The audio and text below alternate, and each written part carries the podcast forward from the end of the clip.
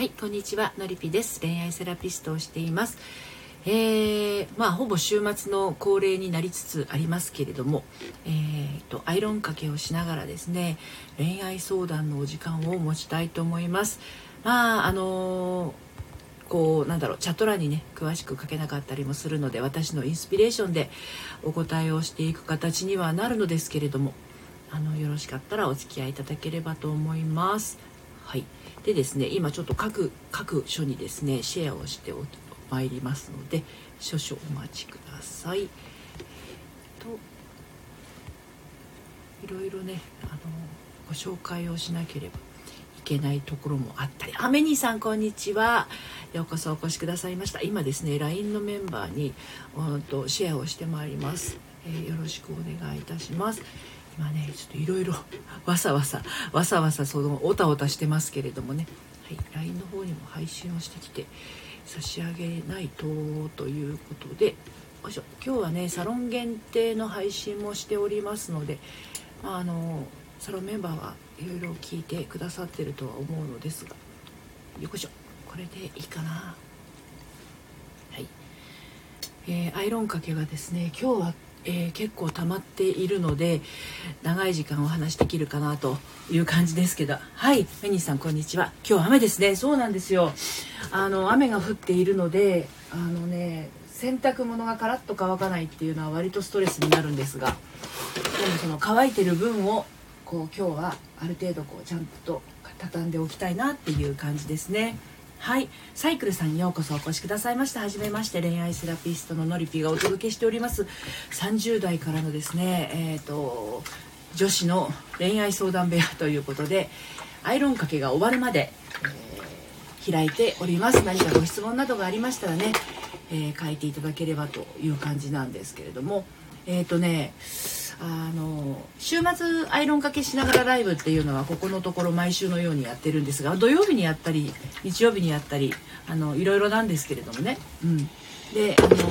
今日はね「あなたの恋愛に一言でお答え」っていうちょっとチャレンジングなことをあのやろうかなと思ってます。えーと、普通私あの恋愛セラピストとして「あーこさんこんにちはお疲れ様です」恋愛セラピストとしていろいろなあの方のですねご相談に乗ってるんですけれど当然こちらはもう詳しく詳しくえーと、バラントさんようこそお越しくださいました。あこさんこんにちは。あののりぴ塾のねクライアントさんのお話はもうもうなんていうのかなもう嫌っていうほど 嫌っていうほどもう話すことありませんってなるぐらい詳しくお伺いしてからあのセッションを行ってるんですけど今日はね逆にチャレンジングなことをします。あなたの恋愛に一言でお答えこれは相当チャレンジングなんですね。ただあの下のね固定のメッセージのところにもありますように私あなた占いっていうのを LINE の方でやってるんですけれどね。これはもうほとんど怪しさ満点なんですが私のインスピレーションスピリチュアル系はめっちゃ苦手なんだけど私に降ってきたことをお伝えをしているわけなので本当にその人のことなんか何も分かんない状態で、あのー、お伝えをしていますのであの今日はですねチャット欄に詳しく当然書けないと思いますのでね悩みがあっても。ですのでなんかこう私の中にチャレンジングというか試したいのかもしれないですね。自分の中にそういう能力って言ったら変だけど何かこう通じるものをちゃんとこう感じ取れるのかどうかっていうのをチャネリングとかあと何？そういういた子じゃないけど なんかこうインスピレーションがどのぐらい精密精密かっていうのをちょっと確かめたいというかとも子さんこんにちは。こんにちは。めっちゃ怪しいことやってます今。あのですので メニーさん新企画っていうか私にそういうあの感覚的なものがあるのかどうかが知りたくて。あのそのあなた占いに関してはねもうお誕生日だとか血液型とかお名前を頂いているのでそれはそれであの感じるものがあってねお伝えはしてるんだけれどもあのこういうことで悩んでるんですっていうその文字とその人のお名前と雰囲気からどのぐらいまで私感じられるのかなっていうのをちょっとあの確かめたくてあのまあそんなね私の確かめるのに付き合っちゃらんないわっていう人は書かなくてもいいんだけど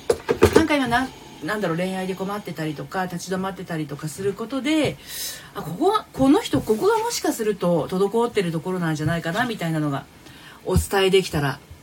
ヒントになったらいいかなと思ってね。あの今日はそんなチャレンジングなこと。だからあなたの恋愛に一言でお答えっていう感じで今日はやっていこうと思ってます。まだ恋愛に悩んでない人仕事のことでもいいんですけどね。うん。大体が人間ってその悩みに詰まっちゃった時って同じようなパターンで、あの悩んでることがすごく多いのでうんとまあ恋愛で悩んでいる人ってほぼほぼ職場の人間関係だったりとか職場のこの自分の仕事の役割なんかでもあのなていうの自己否定まではいかないんだけれどいいんだろうかいいんだろうかっていう迷いを持ちながらこう過ごしていてモヤモヤしちゃうっていう方も結構いらっしゃるのでね、うん、なので、まあ、パターンって似てきちゃうんですよね。そうあの自分の大事にしているものであればあるほどその悩みのサイクルというかパターンというかそういうものって似てきちゃうんですよね。大事なものに対する思いっていうことに関してはね、まあ、純粋にその大事だからあの一生懸命楽しみながらやっていこうっていう風になればいいんだけどなかなかそうもいかなくてあの私じゃダメだとかきっとこんな風に思われてるかもしれないとかっていうループにはまっちゃうと本領発揮できなかったりもするしあとは萎縮してしまったりとか。えー、っと自分の良さが、えー、表に出なかったりとかっていうのはありますよね。やっぱり人間のその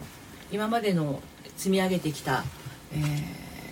歴史？その人の歴史ですよね。その人の歴史がうんやっぱり良くも悪くも日常生活に出てきますので、まあ、いい方に出ればいいんだけれど、あのー、辛い方に行っちゃうとね抜け出せなくなっちゃうんだよねそのパターンだからね、うん、だからそこからあの出るためにも、まあ、いくつか方法はありますけれどもあのまず自分を知るっていうのはすごく大事だと思うんですよね。はい、で、まあ、今日は恋愛に一言でお答えっていう感じでやっていくんですけれども、まあ、恋愛もねその同じようなパターンで苦しんでる人っていうのはやっぱりその恋愛っていうものが悩みのダミーダミー本当の悩みはそこじゃないっていう。でパターンとして出てきているんだけど根本的なところがあの解消解決しないとまた誰かと付き合った時に同じような悩みで苦しむっていうことがあったりしますね。はい。とも子さん。恋愛に関してはネガティブに考える癖が昔はありました。そう。あのあるありますよね。そういうふうにどうせ私はダメだろうとかきっとうまくいかないだろうみたいな癖があるとあの誰と付き合ってもその思いが出てきてしまってね。うん。辛いですよね。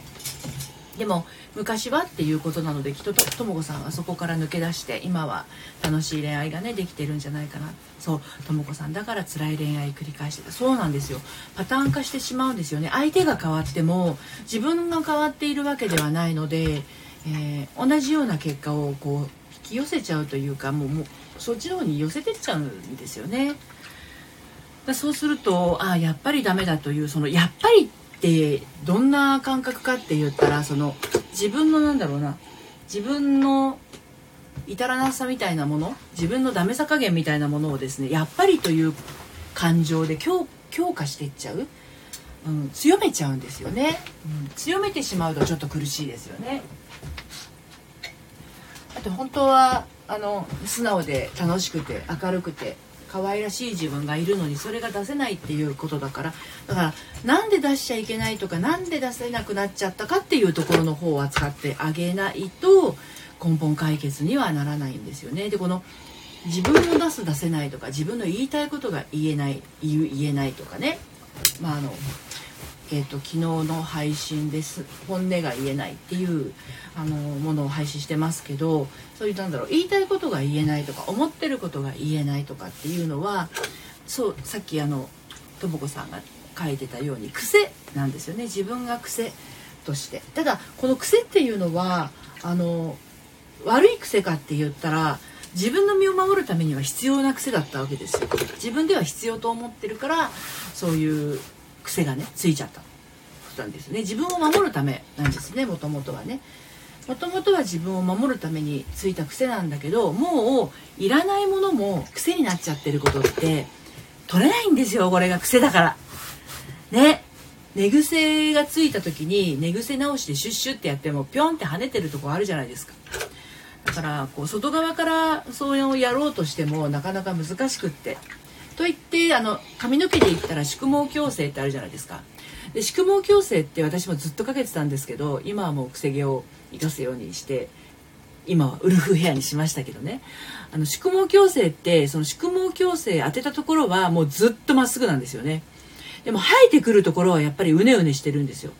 だからある程度期間が来るとあの毛根からうねうねしてきますのであの毛根がうねうねしてると結局その先にある髪の毛もうねってくるわけですよ。顔周りを中心にね。なのでまた宿毛矯正をかけるっていう風に根本が治ってるわけじゃないから。ね。だけどある時そのうねうねすることがそんなに悪いのかって話ですよね。自分の中で。であのその自分の髪質とかそういったものを受け入れていったらその別にその無理やり直さなくてもいいじゃないのっていうところに気づけるんだけど自分ではこれがいけないもんだいけないもんだってまっすぐな髪の毛こそ美しいみたいな風に思っちゃってると辛いって話ですよね。お金もかかるしね。宿毛矯正結構お金かかるんですよあれ。2万円とかする。いいやつ使うと。髪の毛変なのでやるとね髪の毛傷んじゃうからね。うん。そうでも表面的に自分を矯正してそれでいいのかって言ったらそんなことはなくて内側が変わってるわけじゃないからやっぱり辛さはあるし、うん、でなんかちょっとほら顔周りからねうねうねが出てくるとあやっぱり私は設計なんだっていうのを目の当たりにしてちょっとこうまた行かなくちゃみたいになっちゃう。ね。だけどあのもともとのその癖っ気っていうものをそんなに邪険にしない。自分はこういうこういうところがあるんだよねっていうふうに受け入れてってあげたらなんてことはないんですよね。その自分のなんだろう自分を生かした生き方ができるようになるということなんです。だから自分の今やっている癖っていうものをあやっぱり私はダメなんだっていう方に行かずに私ってこうなんだよねみたいな感じになれると人生ってねオセロをひっくり返したかのように楽になってなってちゃったりするんですよね意外とね。今アイロン2枚目を あのかけましたけれど3枚目に行きましたそうだからね恋愛ってその自分が気も自分の気持ちがその好きな人ができたりあの気になる人ができたりって言ってはいとも子さん。相手の考え方が変わったのかわからないけど今の相手になってから何か揉めても乗り越えられています。あ相手じゃないや。根本の考え方が変わったのかわからないけど今の相手になってから何か揉めても乗り越えられてる。根本が変わったんだと思います。あのきっとありのままのとも子さん自身をとも子さんが受け入れることによってハートがポコポコありがとうございます。あの自分が自分をちゃんとこう受け入れれるようになるとももう怖いもんないんですよね。うん。あのなんだろう。自分を責めちゃう人ってあの私こうですけどだから何？ぐらいの。気持ちになれるといいんですけどね。うん。私こうですけど何かみたいなぐらいの高飛車な、自分を守るために自分に対して高、あの人に対して高飛車ぐらいになれたら、あの、文句あるみたいな感じで。だって私はこうなんだから誰に文句言われる筋合いのもんでもないと思うんですよね私はこうなんですっていうだけの話でねそこに対してあなたはこうだからああだからって言ってくる人の方が余分なわけであってねそういう人を自分の人生の中に配置していると本当に辛くなるし悲しくなるしあとめいるじゃないですかそもそもね開き直りそういい意味で開き直るっていうの大事ですよね。で自分の周りにいる人っていうのは自分の好きな人を配置しておくっていうのが本当にあのいいいいっていうか自分も喜ぶし周りもそのあなたのことを大好きな人ばかりが集まってくるっていう風になりますのでこの間のサロンメンバーにはその、えっと、宇宙元旦昨日ねありありましたけれどもその新しいものを取り入れるために古いものいらないものを捨てましょうとあのさよならしましょうという話をしましたけど結局なんか悪い人間関係とか悪い恋愛みたいな悪いって言ったらあれだけど自分がめいるような恋愛を続けている人ってあの自分が楽しくなる恋愛とか自分が嬉しくなる喜びを感じる人間関係っていうのを入れないように無意識にしちゃってるっていう状態なんですよね。でなんでそうしちゃっているかって言ったらこれもまたね癖から始まった理由があってね自分は幸せになってはいけないっていうどこかで思ってるわけですよ。怖いでしょ？私は幸せになってはいけないってどっかで思ってるんですよ。そう。あの大体が大体がですよ。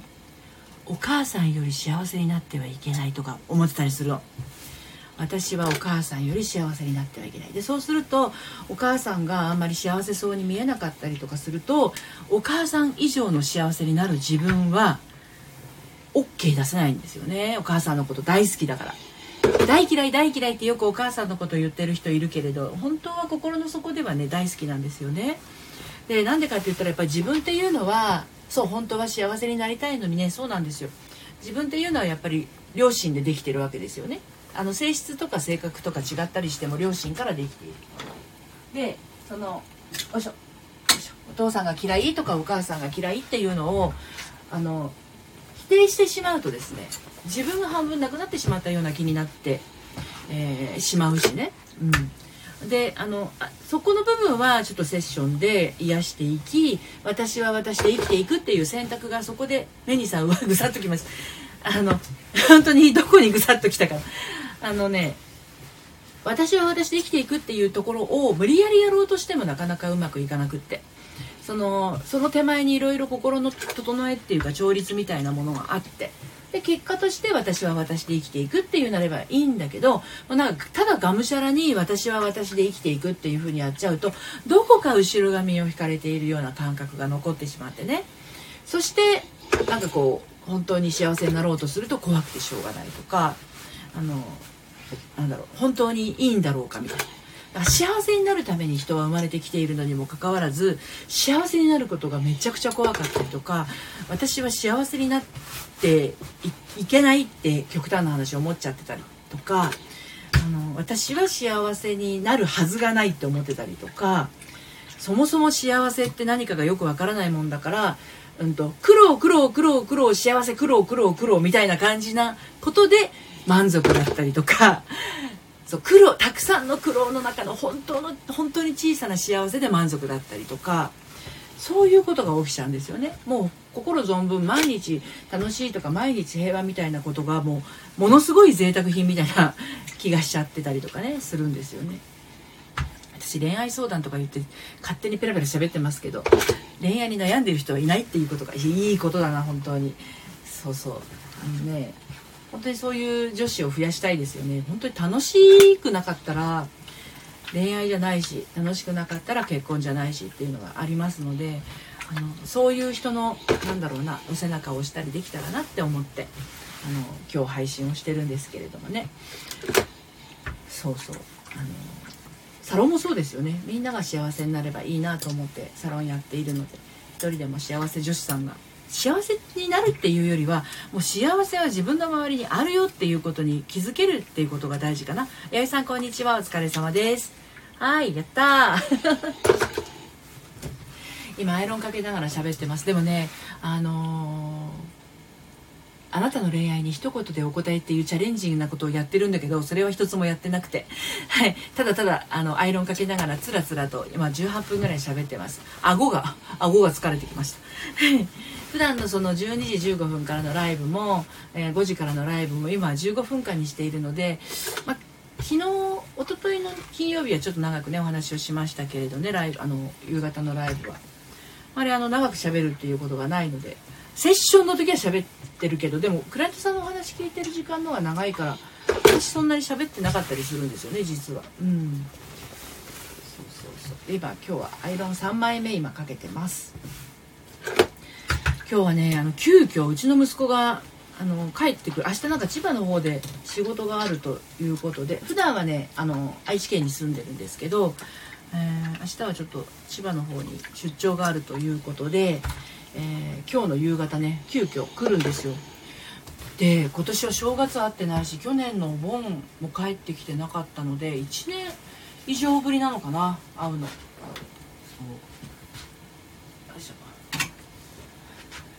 だからあのちょっと嬉しい気持ちでいます。今アイロンかけ終わったの全部私。はい。アイロンがかけ終わり今度は洗濯物を畳むという作業に参ります。皆さんは今日はどんな日曜日を過ごしてますか？えー、よいちゃん。えー、息子さん来るんで。そうなんですよ。今日来て明日の朝出たらそのまままた愛知の方に帰っちゃうんですけど今日の午後新幹線に乗って来るということです。はい。久しぶりの帰省なんですね。そうなんです。楽しみですね。そうなんですよ。会うのがすごく久しぶりで。もうほんとちっちゃい時は手がかかる息子でね大丈夫かなっていうふうに 思ってたんですけどまああのおかげさまで結婚もして今は新しいなんかお家を建てたということで昨日引き渡しって言ってたかな。あのゴールデンウィークには遊びに来てねみたいな感じで言ってますけどまさかあのまさかあの小学幼ん？幼稚園の年少から小中学2年まであの学校の面接はいつも最終日の、えー、一番最後の時間に1時間の面接をやっていた息子がですよ結婚をして あのなんだ家を建てることになるなんてっていうのは本当びっくりなんですけどね。子供は本当にあのどうなるか分かりませんけどまあ自分ができることをねただただ淡々とやっていくしかできないですね子供にはね。今日はごちそうがいやそうでもないです。シンプルに生姜焼き。生姜焼きとあさりの酒蒸しという。非常にシンプルなご飯を今日は作ります。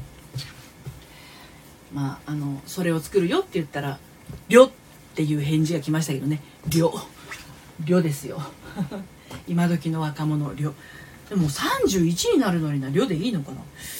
い。そんな感じの今日なんですけどね。まあもうちょっと早く来ればねあの あのうちのじいさんばあさんに会いに連れて行けたりするんですが。はい。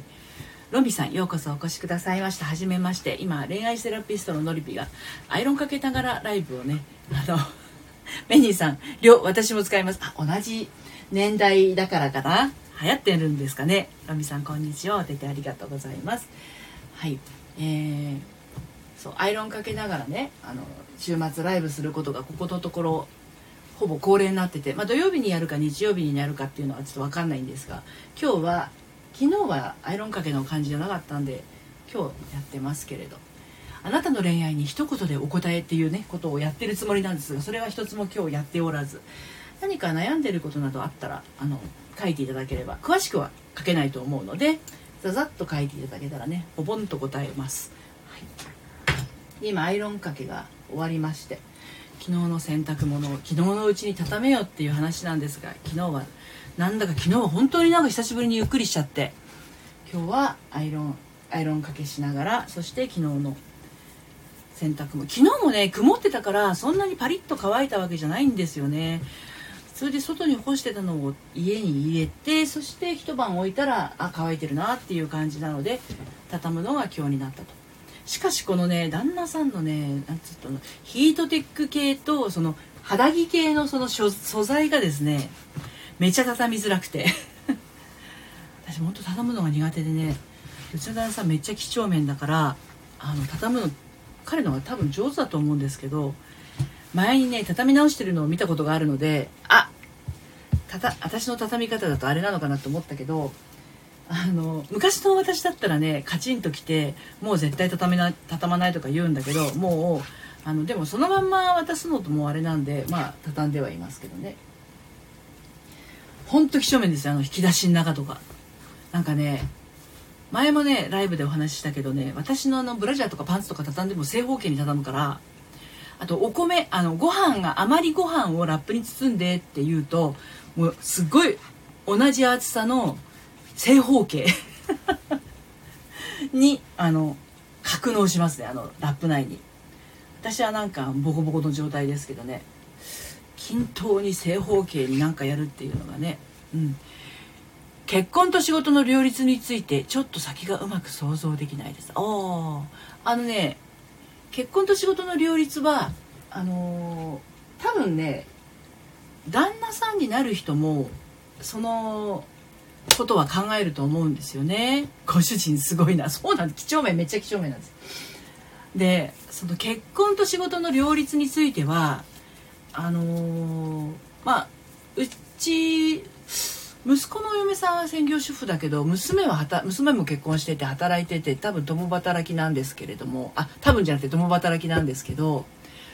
あのね旦那さんがめっちゃ気が付くって言ってました。だから何かやろうかとかあの今やることないってすぐ聞いてくれるっていう風にうちの娘は言っていてめっちゃ助かるって言ってるんですけどそもそもなんですがそもそもうちの娘はですねあのー、頼り上手なんですよ。頼り上手っていうことは自分ができないことを分かってるんです。で自分ができないこととか不得意なことってめっちゃ分かってるので私これ苦手だよとかこれできないよとかこれ一人だと大変だとかっていうのが全部分かってるんですよ。でそれをあの良くも悪くも無理に頑張ろうとしないっていうのがあってだからねあの私はこれは苦手これはできないっていうのをちゃんと結婚する前から旦那さんに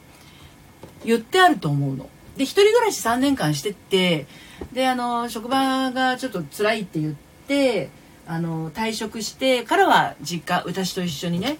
あの住んでいてそれで嫁に行ったんですけどあの、まあ、一緒に住んでてもやっぱりできることとできないことって人間あるじゃないですかだからそのできることとできないことをあのちゃんとこう結婚前に伝えておいたらいいと思いますよ。であの頑張り屋さんがやりがちなのが全部私がやるっていう風に思っちゃうところかな。分担やっぱり仕事もするそして、えー、家庭も持つとなったら当然今まで一人でやっていたことに増えるわけですよね。で増えるものがあの一緒にいることの幸せだったりとか、えー、旦那さんが増えることによってなんかこう作るものへの時間あと洗濯物食べるもののその食材の量だとかいろんなものが増えますよね。あとはでも同時に一緒にいる時間だったりとかあの安らぎの時間だったりっていうのも増えるわけですよね。うん、で減るのが自分の時間だったりとかあとなんだろう減るって言ったらあんまり思い浮かばないけど減るものもありますよね当然ね。うん。そう。メニーさん確かに全部自分がやらなきゃかなと思ってできるのかなって不安になってました。そう。あのね不安に感じるものがあるならば大体がそれ自分一人でやろうとしていることだと思います。それは仕事でもね。仕事で不安を感じる時も不安を感じるってことは大丈夫なのかなっていう気持ちだと思うんですね。でそういうのって大体チームメイトがいたりとかパートナーがいたりしたら安心するはずなのに不安が出てくるっていうのはあの自分一人でやろうとしてることが多いと思うんですよね。違うかな？うん。えゆいちゃん、えー、私できないできないのに無理してたから 18年経って詐欺って言われてます。えよいあ遡って読んでますね。はい。よいさんえっ、ー、とわ娘さんすごい甘い上手。そうですね。うん。メニさん詐欺っちゃあの詐欺って言われてそう弥生さん詐欺って言われちゃったんですって。うん。だからね一人で頑張ることを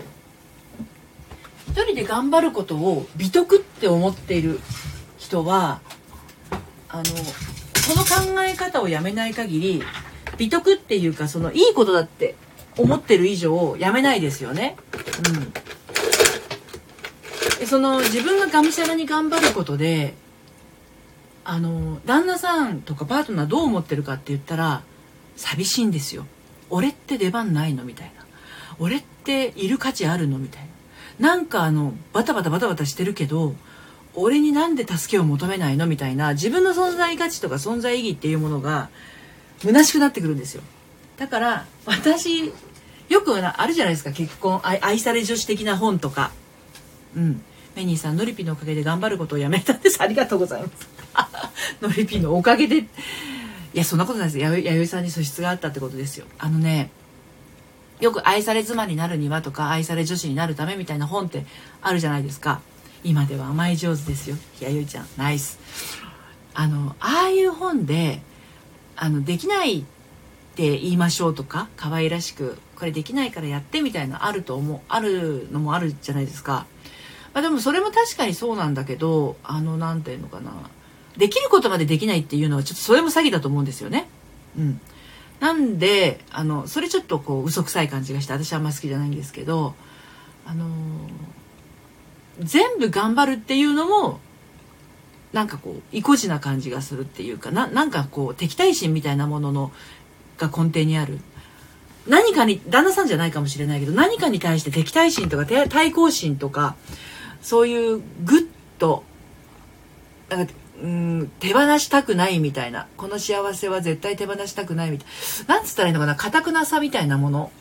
いい意味での固くなさだったらもっとこう柔軟に頼れたり甘えたりできるはずなんですけれどあの私が頑張らなきゃ愛されないみたいなものがあると辛いかなって。頑張ってるから愛されるわけじゃないんですよね。存在そのもので愛されてるっていうことに気づいたらそんななんだろ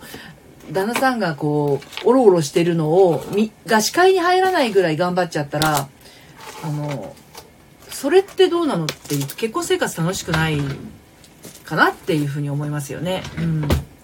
メニーさん素敵だ素敵だ甘え上手のこの方が可愛いなって思いますそうですそうです甘え上手っていうのはできないことをでできないできることをあのやってっていう依存的なものではなくてあのできないものをできないと素直に言えるっていうことでなことなんじゃないかなと思いますよ。うん、できないのにできるって言っちゃって、まあ、それ仕事とかでもそうですよね。できないのにできると言ってしまって自分の首を絞めてしまうとか人間関係でもそうですよね。うん、本当はその案は嫌なのに嫌って言えなくて無理やりそれに付き合ってしまったりとかいろいろあると思うんです不具合の出方っていうのはね。大体そういう場合は八方美人になったりとかねその人に対してその何て言うのかな人に嫌われたくないもあんのかな？人目が気になるとか人に嫌われたくないとかでもあの人に嫌われたくないとか人目が気になるって思ってる人ってあの、最終的に自分に嫌われてると思いますよ。うん、自己否定につながっちゃうと思います。メニーさん、できないものを力ずくでやろうとしてしまいます。わかりますわかります。私もそうでした、20代の時とかね。そう。で頼れないとか甘え、甘えられないとかっていう、なんだろう、ヘルプ、助けてが言えないとかっていうことをやってきましたよ、ずっと。うん。でもこの助けてっていうことだとか頼るっていうことが言えるようになるとねいやー本当に愛されますよ本当に本当にうんしょうがないなぐらいのことを思ってもらった方が愛され女子になると思いますよ。うん、無理にねあの自分ができないことまで頑張るっていうのもけなげなところはあるまあそういうでもねもともとそういうことができてる人に限ってそういうもともと頑張ることができてる人に限って人に頼れ頼ったり甘えたりができないので多少緩めてもねあんまり影響ないんですよね。そうあの依存依存100%依存100%の人には絶対なれないんで甘えられない女子ってもともとがしっかりしているのでだから多少緩めてもいいよっていうことなんですよね。とうこさんようこそお越しくださいました。こんにちは。今アイロンかけをしながらですねあのライブをしておりましてアイロンかけはもう終わったのですがうん。旦那さんこんな人やったんやって思ったけど私が変わったんですよね。そうですよ。あのやっぱり自分のこの目にかけているフィルターあのなんだっけ幼稚園の時とかパラフィン紙ってありましたよね。あの赤とか緑とか青とか黄色とかのペラペラしたこう透明なやつ。大体人は自分に自分でそういうパラフィン紙のようなものを目の前にフィルターかけて見ていますので赤いフィルターをかけてたら全てが赤っぽく見えるわけだし黄色いなんかパラフィン紙を通して見れば世の中が黄色く見えるわけでねそれを取ってみたら本当のそのものの色合いっていうものが見えてくる。でその黄色とか赤とか緑とかっていう、まあ、色合いは一人一人が握りしめている思い込みですね思い込みを通して見ている世界が、えー、その人の色を通して見ている世界なのでナチュラルナチュラルな色ではないわけですよね。でその自分の中にあるいらない思い込み？いやいい思い込みももちろんあるんですよ。うん、私は絶対人に愛されているっていう思い込みがあったら最強じゃないですか。あの人最低だよねって人に思われてても私は絶対人に愛されてるって思ってたら怖くないんですよ。でもいらない思い込みっていうのもあるわけ。逆に私は誰にも愛されていないみたいなフィルターを持ってたらもう本当に愛されているのにそれを受け取れないっていう悲劇がやってくるわけこんなに愛を注いでいるのに気づいてもらえないし愛情を持って接しているのにそんなの愛じゃないみたいなことを言われちゃったら愛してる側からしたら大ショックですよねだからあの持ってていい思い込みと持ってると不幸になる思い込みとあってねそれをこう自分で掴んじゃってるからそれをこう変えてあげるとねあのいろいろ気づくことがあると思いますよね。うん、私もたくさん持ってましたよそういう思い込みみたいなものを。まあでもそれがあの必要なものはそのままだしいらないなこれはっていうのは自分でこうあのね、これいらないさよならって、まあ、それでまあサロンのメンバーには宇宙元旦を機会にいらないものは捨てて新その代わりには新しいものを入れていこうよっていう話をねしてましたけど。その自分にいるものといらないものっていうものももともとはねやっぱりどんな思いでもいるものだったんですよ。自分を守るためにね。どんな思い込みがあったとしてもそれは自分を守るためなんですよ。結局人間って自分を守るためにいろんな思い込みを抱えてるんだけどでもあの思い違いっていうものもあるんですよね。ちっちゃい頃に思い込んじゃったことって意外と思い違いになってることもあるのでそういうのはもう捨ててもいいんじゃないっていう思い込み。それをこう手放していってあげるといいんですけどなかなかそれがまあさっきのね宿毛矯正の話じゃないけど癖になっちゃってると。えっ、ー、と怖いんですよねその手放すことが。私も宿毛矯正をかけていてまっすぐな髪の毛にずっと慣れてたからこんな自分のね伸び放題になっちゃったらあのー、ダイヤモンドユカイさんみたいになっちゃうヘアスタイルどうなのって思ってたんだけどその質を生かしたヘアスタイルにすると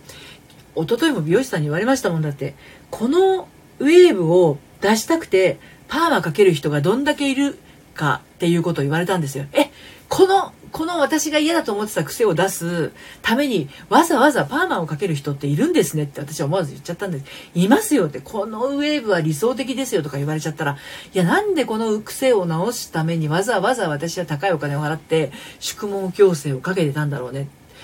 あのね、まっすぐな髪の毛でサラサラっとなってる CM って結構多いじゃないですか。シャンプーとか。いや、艶があって綺麗だなって思って。けど、あのー、女性誌あのなんだろう。なんつうの？女性週刊誌みたいなものを見ると週刊誌じゃない月刊誌か。ファッション雑誌っていうやつ？メニーさん。茶道でもお花を生ける時は道端に咲いてるように。ああなるほど。自然にねってことですよねきっとね。そうその確かにシャンプーの CM はサラサラのまっすぐの毛が毛髪の毛の人が多いと思うんだけど週刊誌じゃなくてその月刊誌かファッション誌見ると綺麗なウェーブの人結構出てるんですよね。うん。えゆいちゃん私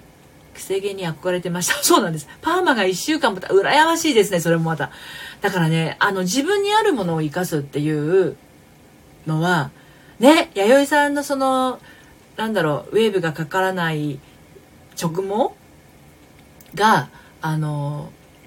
ウパーマのナビナビなんていうのかなちょっとこうウェーブのかかったヘアスタイルにしたいなっていう思いと癖っ気の人がまっすぐにしたいなって思いって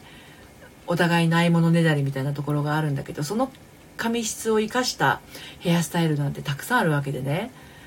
そうなんですよ。だからね自分にあるものを生かす自分にあるものを受け入れるっていうのはあの誰よりも自分を愛してるっていう証拠にもなるし。あのつい最近オリンピックのそのプロデューサーみたいな人が辞任したじゃないですか。渡辺直美さんのことをあのこう案として挙げてそれをなんか周りの人に反対されてみたいなことがあって。で渡辺直美さん自身は私はこのあのスタイルで、えー、満足してますっていうコメントを出してましたけれども。あのね自分を受け入れてるってそういうことだと思うんですよね。要は自分に満足しているっていうこと周りが心配する人もいるかもしれないけれどそれを自分が一番否定してたりするんですよね。うん、だって大きいって言ったら別にあの今だったらあのなんだっけ3時のヒロインの人たちだって大きいし森さん中の人たちだって大きいしマツコさんだって大きいけれどもうそれを自分で受け入れてあれあのユリアン・レトリーバーさんはあの太ってることに飽きたって言ってあのダイエットしてますけどどっちでもいいと思うんですよ私。太ってても痩せてても。私も今減量中ですけど別にこの体型のままでもいいんだけど私の場合はそう LDL コレステロールが多い多いからそれをどうにかしないと命に関わる動脈硬化とか血栓ができたりっていうことになったらやばいからあの減量しようと思ってやってますけどそうじゃなかったら別にあのこれが私のキャラクターっていう風に受け入れたら太ってようが痩せてようが健康に影響がないならね血圧がどうとかねそのなんだろう肝臓がどうとかあってそうだ脂肪肝っていうのも言われちゃったから、ね、それやばいと思って食生活を改善して、えー、っていうのはやってますけどその命に関わらない。で今の自分でいることがよりなんだろう仕事をしててもあのメリットがあるし自分もその方が幸せだっていうんだったらあの全然 OK なわけでね。そのままの自分を受け入れるっていうことがあの何より幸せだと思うんですよね。で大体が自分にダメ出ししていることがすごく多かったりするじゃないですか。で自分にダメ出しをするってことはまあ多少は必要ですよ。向上心を持ってやっていく。でも自分をダメ出しっていうのと自分を否定するのは全然違うので自己否定はあのダメだダメだってないものを探しに行っちゃうんですよね。自分にあるものがあるのにないものを探しに行っちゃうから辛くなっちゃうんですよ。でもみんな持ってるんですよ。自分にあるものをちゃんと持ってるんだけどそのあるものに注目してあるもののあるものを生かしていったら何にも苦労がいらないわけであのむしろ楽っていうことなんですよね。だから人目が気になる人とかはうん自分が自分にないものを探しに行ってるっていうのはきっと今の自分のありのままの状態だったらこう思われているだろうみたいな自分が自分を否定しているところに根源があったりするのででそれが今現在起きてることじゃなくって過去のことが原因になってたりするのでまあセッションではそういうことを扱っているということなんですよね。うん、だからね全員丸なんですよどんな人でも全部丸。そうだからあのー、それを受け入れた時に扉が一つも二つも開いてって、うん、あの私はこうなんですっていうふうに素直に言えるようになるっていうのはそんなところから始まっているんじゃないかなと思っております。っていう感じで 今日もあの普段のライブの3倍ぐらい喋ってるのであのこの辺で終わりにしますが42分ですね。あのりたまさんこんにちは。せっかく来てくださったんですがもう終わるとかオアシスさんこんにちは。来てくださったところですが今ねあのいろいろいいことを喋ってました いいことかどうかわかんないけどあの そうなんですよ今ねなんだかんだもうねライブの時間を見ていただければお分かりの通り 子供が騒ぎ出して聞けなかった。いや、うち、アーカイブ聞きます。ハートありがとうございます。そうなんですよね。40分ぐらい喋ってますので、ちょっと顎が、あ、あ、あ、みたいな感じ。今日はこれから息子が、あの、1年、1年何、1年半ぶりぐらいになるのかな ?1 年3ヶ月ぶりぐらい。去年の正月は来てたんで、1年2ヶ月ぶりぐらいかな。はい。に、あの、息子が来るというので、仕事の関係でね。1泊で帰っていきますがあの準備もありますのでこの辺りで終わりにします明日また、えー、12時15分からと夕方の5時から、えー、15分間ですね、えー、ライブをしますので、えお時間が合いましたらどうぞ遊びにいらしてくださいということで今日も最後までお聴きいただいてありがとうございましたのりたまさん後でゆっくりアーカイブ聞かせていただきますありがとうございますはいそれではまた良い週末をお過ごしください。メニさん、息子さんと団らん良い時間をありがとうございます。ハートたくさんありがとうございます。それではまた、さようなら。